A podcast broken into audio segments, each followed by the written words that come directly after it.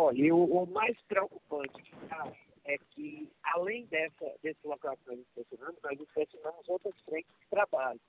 E, infelizmente, nas demais frentes de trabalho, a precarização das relações de trabalho ela foi o, o, o, o retrato que nós encontramos. Nenhum trabalhador que estava trabalhando nas outras frentes de trabalho estava com o contrato de trabalho registrado, estava com os devidos equipamentos de proteção, não estava com os seus direitos trabalhistas mínimos sendo respeitados.